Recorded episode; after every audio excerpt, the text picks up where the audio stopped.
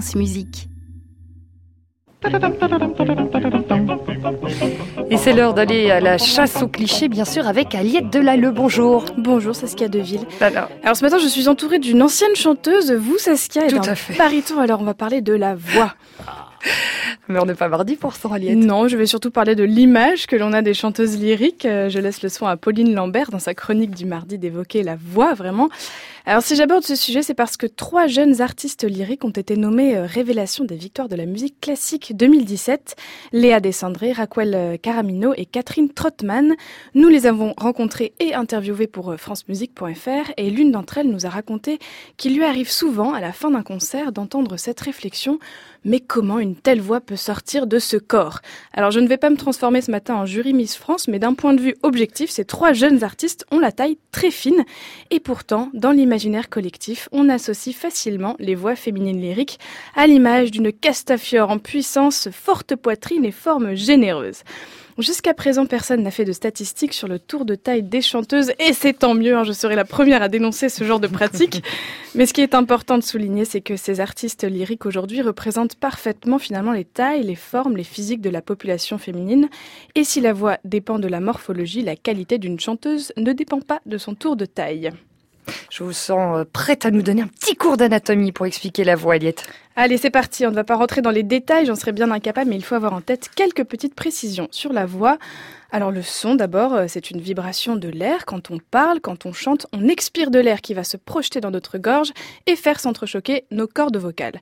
La caisse de résonance dans tout ça se situe entre la trachée et dans la bouche. Comme nous avons tous des morphologies différentes, le son va résonner différemment suivant la taille et la forme de la bouche. Alors comme je le disais, tout est une histoire de respiration et pour bien respirer, c'est le ventre qui fait tout le travail. Mais ce sont surtout, ce sont surtout les abdos et la position du chanteur qui aident à projeter un son loin et longtemps. Enfin, le thorax joue un rôle important. Une large cage thoracique aide à sortir un son puissant. Alors après, qui dit puissant ne dit pas forcément belle voix ou qualité technique. Une bonne chanteuse doit réunir de nombreux éléments pour dégager quelque chose dans son interprétation. J'ai pris l'exemple des femmes, mais c'est le même principe chez les hommes. On va demander à Marc Moyeux son avis. Hein. Moi, je confirme. La juste. Voilà, les hommes c'est pareil. Seulement, je pense que les chanteuses lyriques souffrent davantage de cette image caricaturale. Elle n'hésite pas d'ailleurs à évoquer ce cliché. Patricia Petitbon, en 2014, disait dans une interview La morphologie des chanteuses a bien évolué, même si l'on croit toujours que les chanteuses d'opéra sont énormes. Elle prévient d'ailleurs aussi dans cette même interview qu'il ne faut pas tomber dans les extrêmes et que transformer les chanteuses d'opéra en mannequins serait aussi une grave erreur. Chères chanteuses, restez comme vous êtes, à l'image des femmes aujourd'hui, et continuez de nous enchanter avec vos belles voix.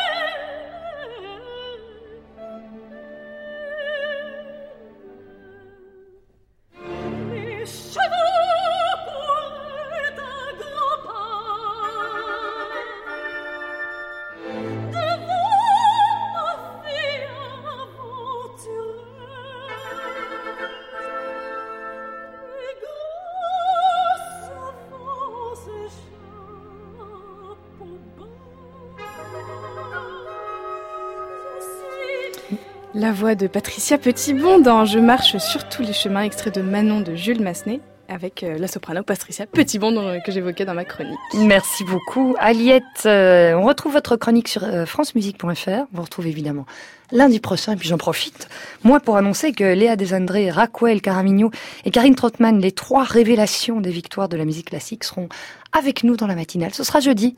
À très bientôt. À très vite. Retrouvez toute l'actualité musicale sur francemusique.fr.